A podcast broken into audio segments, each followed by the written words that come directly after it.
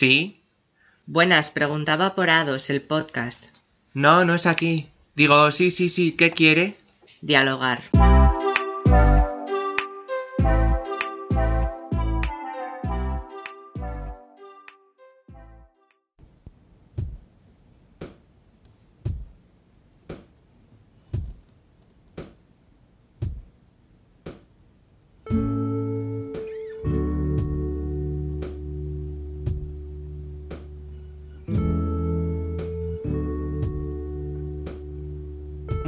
Buenas y bienvenidos al segundo programa de ADOS, Dialogar para Acordar.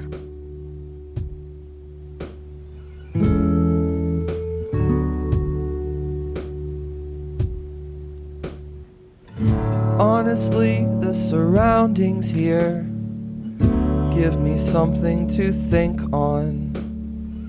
A fuzzy scene made of grayscale shapes. You dream the colors of this song.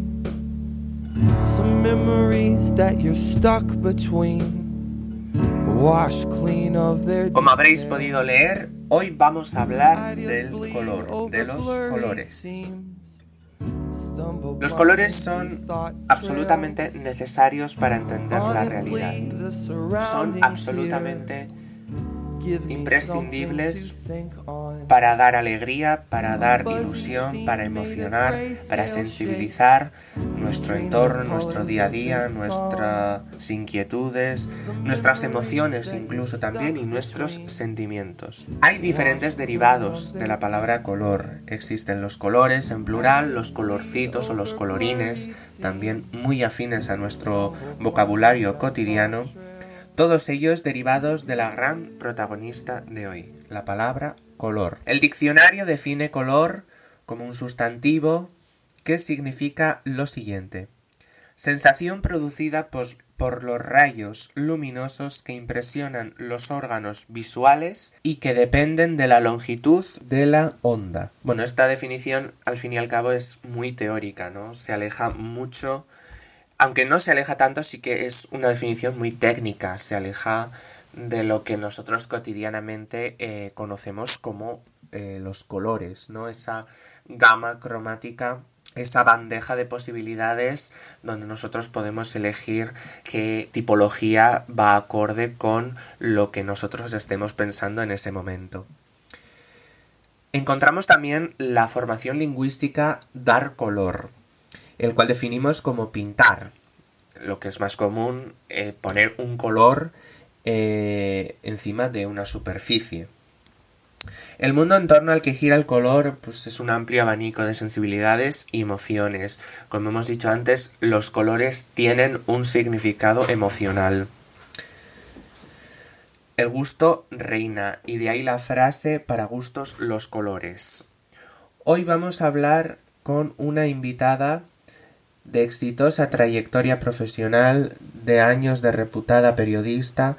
Ella es Carmela Marchante, nació en septiembre de 1946, licenciada en periodismo, famosa en la década de los 80 por Informe Semanal y a partir de ahí comienza como colaboradora de televisión en distintos programas con María Teresa Campos o con Rafaela Carrá.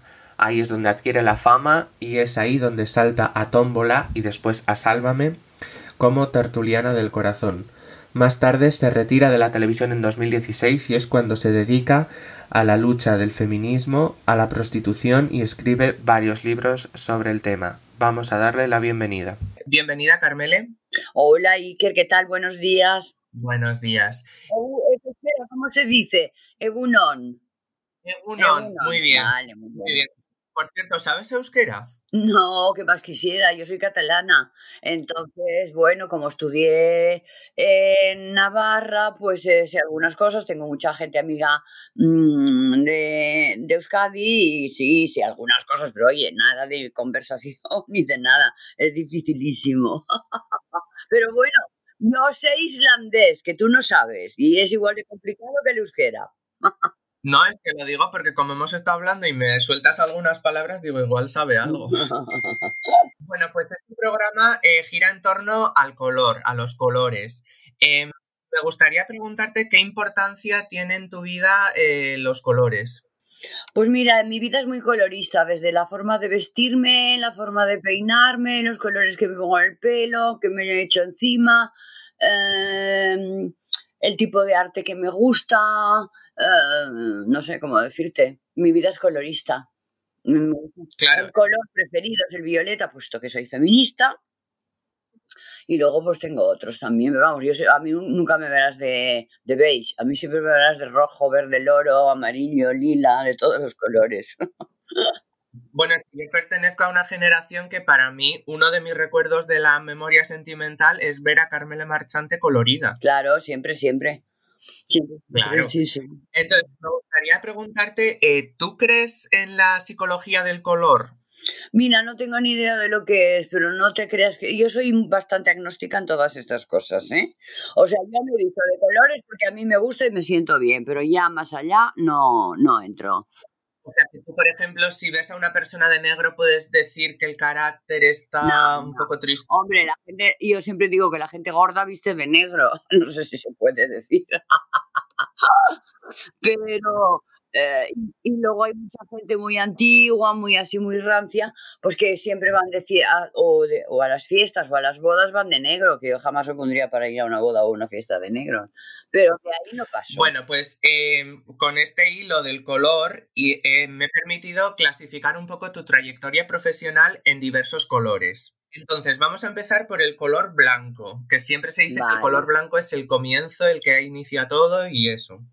Entonces, tú terminas periodismo, como has dicho antes, en la Universidad de Navarra. No, no, no, no. Yo empiezo, no termino, me echan, a mí me echaron. ¿Por qué? Por roja, por feminista, porque me iba de viaje en autostop. No es que entonces era la, era la única universidad privada y eran de Opus y me querían cazar. Y como yo me largaba por ahí en autostop de viaje y me metí todos los líos políticos y todas las cosas, pues aunque mi expediente era bueno, hicieron lo imposible y me echaron. Bueno, me hicieron un favor, ¿eh? o sea que yo no estoy nada apenada. ¿Y por qué fuiste a, a una universidad del Opus? Pues porque, bueno, es una historia familiar un tanto larga, pero la resumiré en plan periodístico. A ver, mi madre y mi padre, mi madre catalana, em, mi padre no, pero eran una gente así como muy meapilas y tal. Entonces, el problema es que se murió una hermanita mía, pero ya se había muerto otro hermano. Mi hermana se murió de un accidente. Entonces ellos se encerraron en su fe y, bueno, se olvidaron de mí. Y yo, pues, eh, por una casualidad de la vida, como mi vida era un rollo, mi casa era un rollo todo de negro, pues entonces eh, caí en una casa de Lopus que me llevó una amiga. Y claro, tocaban la guitarra, merendaban, hablaban, cantaban, y a mí ese rollo me iba. Pero cuando vi que me querían echar el lazo, ya dije, madre mía. Pero entonces hablaron con mi madre y con mi padre y les dijeron que yo escribía muy bien, que porque no me mandaban a Navarra hacer periodismo, y yo con tal de salir de mi casa, vamos, que me iba a la vuelta de la esquina. Y ahí así fue como me llevaron a la Universidad de Navarra, entonces yo hice el ingreso, en la probé el ingreso la primera, que era muy difícil, hice primero y segundo, pero claro, a mí ya me salió el brote, eh, pues eso, rebelde, político, etc., y eso no lo soportaba y ya está, y ya me marché y terminé periodismo mucho tiempo después en Barcelona, habiendo trabajado antes en la UNESCO, empresa latina, estaba por los países escandinavos haciendo reportajes y mandándolos a periódicos de Barcelona, porque yo me casé con un islandés, islandés de Islandia, etc., etc., etc., por eso. Claro, es que tú, eso te iba a preguntar, que tú fuiste corresponsal en la UNESCO.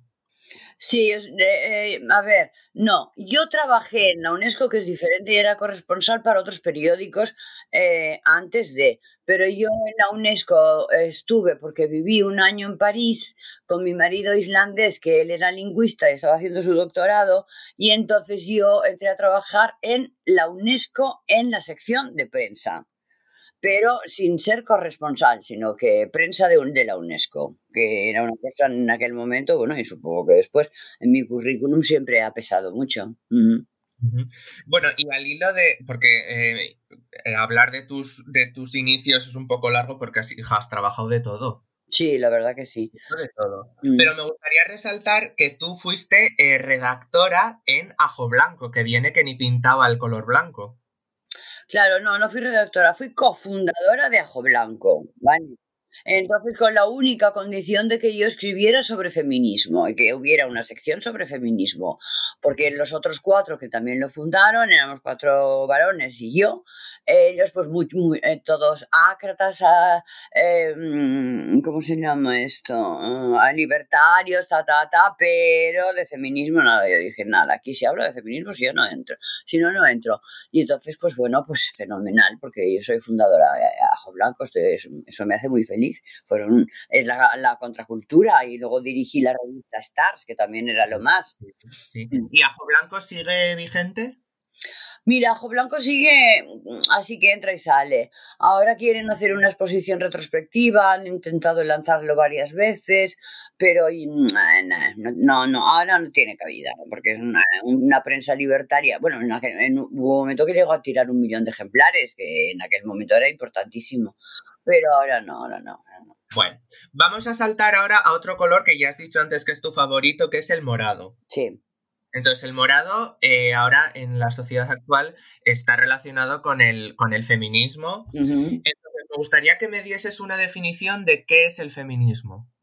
A ver, definirlo es muy difícil, pero porque se queda corta la definición. Pero el, feminismo es la búsqueda de la igualdad por parte de las mujeres. Es decir, las mujeres siempre estamos, hemos estado relegadas en todo en la sociedad y entonces mm, eh, nuestra revolución no sangrienta lleva 300 años de vida desde que empezamos la lucha por el voto femenino. A partir de ahí iniciamos no tras solas una serie de cosas y mm, eh, que hemos logrado el aborto, el divorcio, Em, el tener derecho a los anticonceptivos, bueno, no, yo qué sé, todo lo que hemos logrado. Y ahora pues estamos, no, la igualdad salarial, la igualdad social, la igualdad política, la igualdad, es decir, todo lo que el poder social está y, y sigue detectado por el varón y por el patriarcado. Entonces nosotras queremos, buscamos la igualdad. A partir de ahí, pues hay muchas corrientes feministas, como en, en, la política hay muchas corrientes, está el socialismo, está el marxismo, está el existencialismo, está el trotskismo, lo que quieras. Pero, y entonces yo estoy en el feminismo radical, que no significa matar tíos, o sea, no queremos perder el tiempo en matar ni un tío, aunque a veces lo deseemos. El feminismo radical es dos puntos. Estudiar y activismo en la calle. Eso es. Vale. Es que fíjate, yo quiero resaltar que hay como mucha gente, muchas mujeres, que dais una definición tan clara como la, la, que acabas de dar tú ahora del feminismo, y hay mucha gente que todavía no se entera o no se quiere enterar. Bueno, en primer lugar, nuestra sociedad es muy cateta y muy rancia. Y es una sociedad muy ineducada. ¿Vale? En las tres patas de, de la educación, que son la familia, la escuela y la sociedad, eso nos explica, no se explica de nada, es, mm, no ha calado en la sociedad lo suficiente más que en, las, en sectores privilegiados, que eso es lo que me da rabia. Y luego pues se le tiene un gran miedo porque el patriarcado lo que no quiere es que las mujeres estemos en activo, seamos independientes económicamente, que es lo que nos hace libres, y al patriarcado lo que le interesa es seguir con la industria del sexo, que es la pornografía y la prostitución, y, lo que le interesa es que nosotras seamos sumisas y estemos en el hogar procreando y dando criaturas y, planchando camisas. Entonces, como nosotras no queremos eso, pues hay mucha gente que no nos quiere entender, otra que no puede porque no llega y otra que no lo sabe, y otra que se cree que con eso nosotras somos feas, eh, bigotudas, peludas, lesbianas, frígidas, nos dicen de todo. los tópicos. no de los tópicos, yo no soy feminista, yo soy femenina, bueno, vaya chorrada. ya está. Me encanta. Entonces, al hilo de toda esta conversación, eh, bajo tu criterio, ¿cómo, ¿cómo tendríamos que educar el feminismo? A ver, educar el feminismo es educar en igualdad. Eh, en el momento en que se discrimina a una niña porque le ponen un vestido rosa mm, y a un... es rosa me parece, ¿no? Y a un niño porque se lo ponen azul, ya está, está, la discriminación de sexo. A partir de ahí ya está la división de la educación por sexos. Si tú mm, no pones ningún color, si tú no haces ningún tipo de discriminación educativa y tú haces que en, los primeros años de vida, que son los más importantes, la educación sea igualitaria, entonces ya estás poniendo los cimientos para que eh, esta niña, que a la cual siempre le dirán vestido de rosa, que es muy mona, que tiene que gustar a los chicos para casarse y nada de estudiar y nada de trabajar y nada de no sé qué, y si trabajas por necesidad, pues si tú le dices eres muy lista, tienes que estudiar, qué bien lo haces, eh, cómo sabes inglés, cómo te lo montas para viajar, cómo te lo montas para sacar dinero, como tal, es una educación totalmente diferente. Y a los chicos, pues les dicen, a los chicos también los machacan, ¿eh? Tienen, los hombres no lloran, los hombres no sé qué, los hombres no sé cuántos, Esto, este tío es mariquita, este tío es no sé cuántos, ¿entiendes? Es decir, que la sociedad patriarcal, pues eso divide por sexos y machaca, la verdad. Hay unos que salen más bestias en cuanto a varones y otros que salen más normales y otros que afortunadamente ahora con las nuevas masculinidades, pues se están autoeducando. ¿Tú cómo ves a la sociedad futura? Es decir, ¿cómo nos ves a los jóvenes de cara a este tema? Bueno, yo creo que os falta mucho todavía, que no lo, yo no lo veré, desde luego, tú no lo sé, tú cuando lo veas serás muy mayor, Esperemos que. No, pues porque el patriarcado siempre pone trampas y avanza, ¿sabes? Va, va mutando, va mutando, va mutando. Y entonces ahora estamos con la lucha de los vientres de alquiler, con la lucha del abolicionismo, con la lucha mm, de la ley trans. Entonces eh, siempre está metiendo, ahora el feminismo está muy dividido, como nunca jamás yo lo había visto. Entonces siempre está metiendo trampas trampas y trampas y trampas para que las mujeres no estemos unidas. Y luego ten en cuenta que, claro, las grandes desigualdades económicas mundiales, la economía neoliberal, que es tremenda, es lo peor, pues eso hace que haya mm, las mujeres mm, sojuzgadas también por unas religiones que van contra los derechos humanos y que no, existen como mujeres ni como seres humanos. Y luego no acceden a la educación, entonces todo eso es un lastre. Eh, me gustaría preguntarte, bueno, ya has dicho antes que tú eh, estudiando periodismo ya como que te revelaste a la sociedad, pero ¿cuándo descubres el movimiento feminista? Ah, no, yo lo descubrí muy pronto. Yo a los 18 años, eh, curiosamente, en la biblioteca de, de la casa de mi madre y de mi padre, que bueno, pues había muchos libros de historia, mucha literatura, mucha tal, pero de repente veo un libro que pone Lidia Falcón, Mujeres y, Sociedad. Y lo veo, lo, no sé qué, y empiezo a leerlo y bueno, no es que lo leyera, es que lo esnicé, me lo tragué, me lo bebí, me lo comí. Y cuando acabé de leerlo, agarré las páginas, el listín telefónico que existía entonces, vi Lidia Falcón O'Neill y la llamé y le dije, yo quiero ser como usted. Y entonces pues empecé con Lidia, pero como yo no soy marxista y ella sí, entonces eh, ya empezaron, ya el franquismo ya se estaba muriendo o se había muerto, no lo sé, y empezamos en Barcelona las primeras jornadas catalanes de la dona y allí ya nos extendimos de Lidia y, formamos un grupo de feministas radicales que éramos, pues no sé, como la, como la Badir-Benhoff de, ¿Este es el Club de las 25? No, no, no, no, no. Ese es otro. Ese se llamaba La Mar, Liga Antipatriarcal de Mujeres Antiautoritarias y Revolucionarias. ¿Vale? Es que quiero que me hables del Club de las 25. Bueno, pero eso fue después, cuando ya, con el devenir del tiempo, yo que había estado en el feminismo de Barcelona y en todos los sitios y en los congresos y en los, en fin, en todo, pues cuando llegué a Madrid me faltaba una conexión con el feminismo, aunque tenía amigas feministas. Y un día, por casualidad, en el Hotel Palace, que iba mucho a hacer entrevistas a, personas de la política, pues me dicen, oye Carmele, ¿por qué no resucitas los desayunos del Palace con gente de política y tal? Y antes se habían hecho en el Rich. Y yo le dije, mira, no me los políticos ni hablar. Yo te lo hago con mis amigas feministas si quieres. Y así empezamos. Así empezamos, así empezamos y bueno, hasta ahora somos el grupo feminista con, que ha durado más y con más vigencia y que más cosas hemos hecho. Sí, que tú ahora estás de presidenta de honor y lo preside Cristina Almeida. Sí, porque yo fui presidenta y fundadora muchos años, pero al final me harté de que me votaran y dije ni hablar. Ahora tenéis que votar a otra. Elegís a otra, ¿no? Exacto, ya está. Bien. Eh, ah, no sé si fue con este club o con el anterior que, le tirasteis merengue a Fernando Sánchez Drago. No, ese fue el anterior, no, el otro, o sea, este es, este es un, se llama Club de las 25, que es un nombre absurdo, pero porque salió en votación y cuando votas siempre, se fastidia. Entonces, el otro éramos un grupo de feministas radicales, radicales.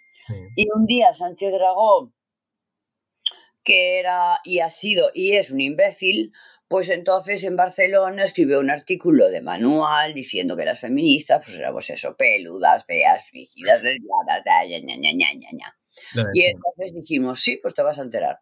Y un día que él tenía que dar una conferencia con Manuel Vázquez Montalbán, que era mi maestro y mi amigo, maravilloso escritor y maravillosa persona, entonces eh, nosotras ideamos un plan fantástico que era hacerle una pregunta al imbécil del Sánchez Dragó y a continuación no darle tiempo y echarle unos merengues en forma de teta que le habíamos encargado a un pastelero amigo, que le puso más merengue para que se pegara más. Y ahí toda la prensa, ¿vale? Avisada. Entonces nosotros ocupamos las primeras filas monísimas, pero monísimas, y yo le dije a Manuel Vázquez, a Manolo, oye Manolo, va a haber aquí una movida, tú apártate, cuando empecemos nosotras a hablar, tú apártate. Y él que era muy tímido, me dijo, Meli, ¿qué va a pasar? No, no, no, tú a ti nada, tú apártate. Y nada, entonces le echamos los merengues, la prensa lo sacó fotografiado de merengues y al día siguiente fuimos portada en toda la prensa y además estuvimos por todas las radios explicando al imbécil ese que había dicho tonterías y ya está. Pues sí, y la sigue diciendo, o sea que... Y la sigue, por eso te digo, la sigue diciendo. Porque que me gusta mucho y que tú lo utilizas bastante, que es el feminismo de salón. Bueno, sí, eso como ahora se ha puesto de moda el feminismo, pues entonces muchas, un ejemplo muy claro es esta, la botín del Banco de Santander, que hace hasta hace tres o cuatro años se hacía llamar presidente, ya lo explicarás tú. O sea, una mujer colonizada por el patriarcado y ahora dice que es feminista. Pues claro, para ser feministas feminista tú tienes que estudiar y tienes que ser activista y tienes que creértelo y tienes que, eh, en fin, que lo del feminismo no es fácil. Sí, es que yo hay un concepto de esa gente que no entiendo. O sea, si tú piensas, si tú no piensas que eres feminista, ¿por qué te unes a esa lucha? Bueno, pues seguir, por seguir la moda. La moda de soy, decir soy feminista, ya está. Sí, bueno, pero tristemente en esta sociedad también hay gente que todavía eh, dice, no, es que claro, soy, soy, tampoco soy machista, pero no soy feminista porque a mí los radicalismos no me gustan. Claro, pero son las que no saben nada. No saben nada. claro, y hablan, yo les llamo mujeres colonizadas porque hablan por boca de varón y hablan, dicen lo mismo que ellos. Así como yo con ellos no pierdo ni un minuto en discutir porque ya estoy harta, siempre discuten lo mismo les digo, mira, ¿sabes qué? Cógete un libro y te enteras y ya está. Pues, lo mejor, me apunto la respuesta. Eh, hay, eh, a, raíz de este, de este tema hay una pregunta que me gustaría hacerte eh, en otro, para otro aspecto de tu vida, que tú te dedicaste mucho tiempo a la prensa del corazón. Entonces, ¿tú crees que la prensa del corazón es la prensa más machista que hay o que ha habido? No exactamente. La prensa es machista, lo ha sido machista y seguirá siendo machista todas. Y los medios de comunicación en globo, ¿vale? En globo lo que es mm, medios de comunicación escritos, hablados y, todo. Siempre ha sido machista. Entonces, em, ahora se están dando clases de, género mm, para ciertos titulares, para utilizar un lenguaje no sexista, para decir las cosas como son, pero siempre ha sido machista, no especialmente el corazón, sino toda. Toda. yo creo que pertenece más a lo que tú dices, ¿no? El medio de comunicación más que al, a la temática en concreto. Bueno, el ver cómo tratan la temática, que es distinto, y lo tratan desde un punto de vista masculino siempre, porque la, la masculinidad es lo que impera en la sociedad. Pero tú crees que, por ejemplo, si hay un periodista del corazón que es eh, feminista, ¿puede escribir esa prensa del corazón de modo igualitario? Bueno, yo lo he hecho. O sea que no es complicado si quieres. Pero hay pocas feministas en la prensa del corazón, también te lo digo. Pero eso supone ser rebelde como tú has sido. Hay muchas que no se atreven. Ya, no se atreven o no quieren. Es más cómodo, claro.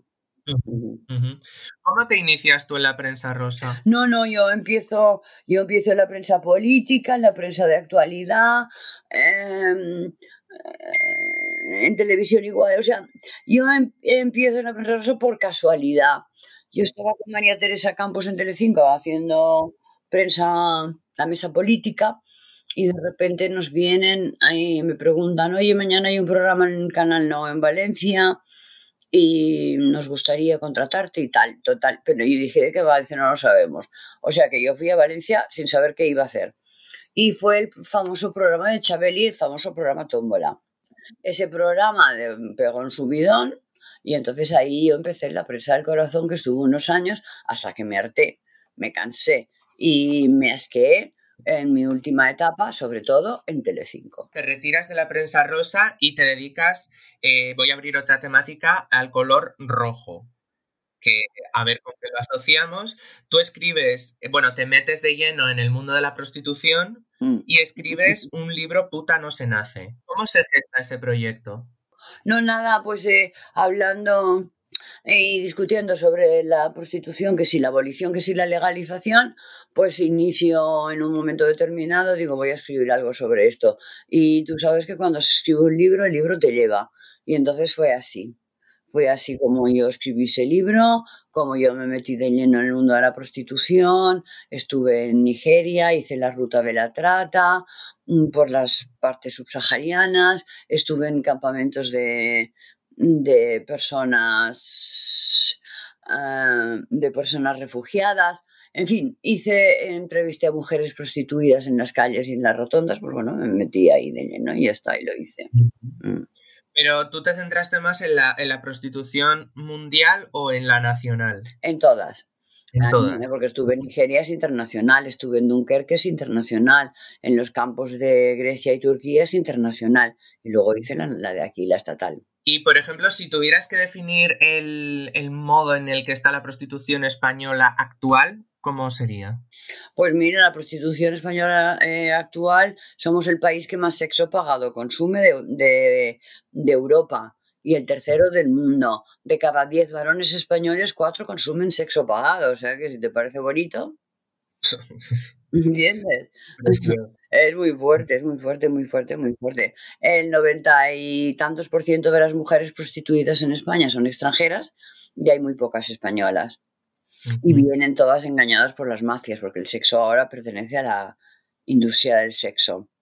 Pero eh, hay unos, bueno, hay unas palabras entre comillas cutrísimas que a mí me parecen que saca mucha gente como argumento eh, ¿Tú qué contestación darías, por ejemplo, a una persona que dice, ah, eso mejor a que friegue escaleras, es dinero mm. fácil, lo mm. hace porque quiere? Bueno, por eso también lo pongo en el libro, porque no es dinero fácil, no lo hacen porque quieren y porque realmente son mujeres, mm, primero que vienen engañadas y luego que vienen de países muy pobres. Y entonces, eh, ¿tú te crees que hay alguien que le gustaría que, mm, pues no sé, un, un mínimo de a lo mejor 20 tíos por día en un puticlub te metan todo por todos los agujeros de tu cuerpo?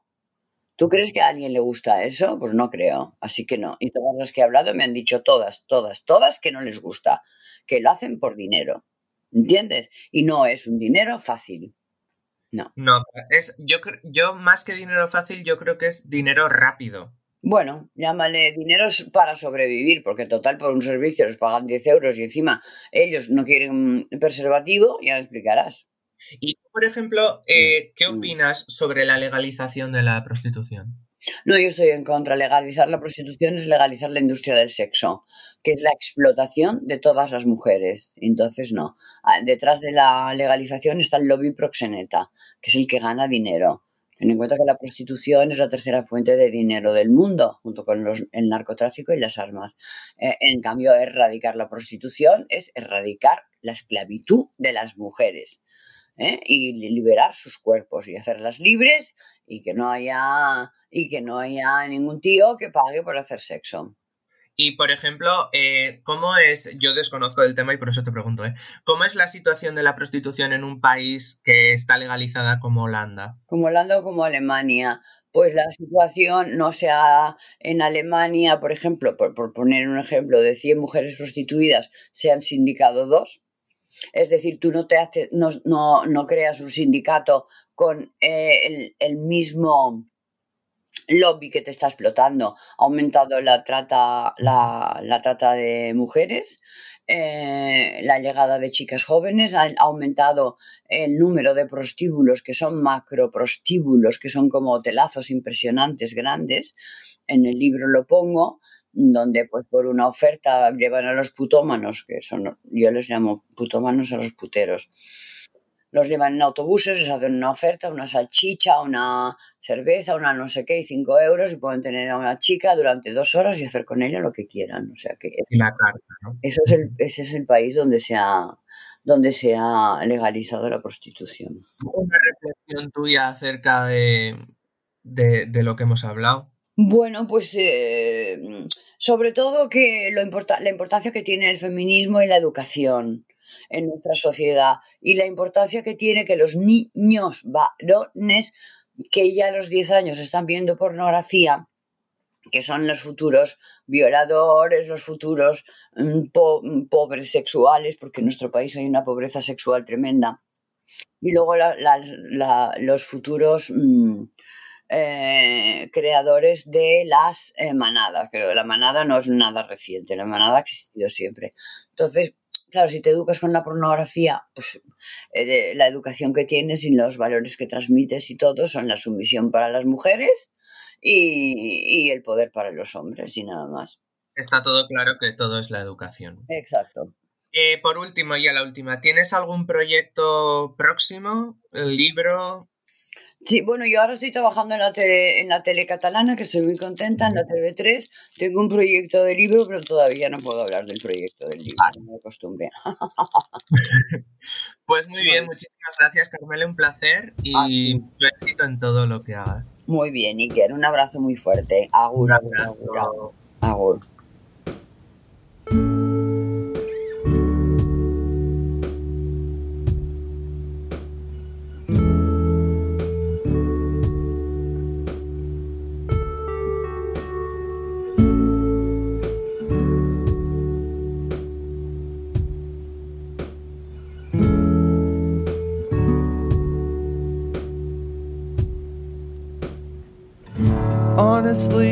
Surroundings here give me something to think on. A fuzzy scene made of grayscale shapes. You dream the colors of this song. Some memories that you're stuck between, wash clean of their detail. Ideas bleed over blurred seams stumble blindly through thought trails. And honestly, the surroundings here give me something to think on. A fuzzy scene made of grayscale shapes. You dream the colors of this song. Some memories that you're stuck between, washed clean of their detail. Ideas bleed over blurred seams, stumble blindly down thought trails. We're working with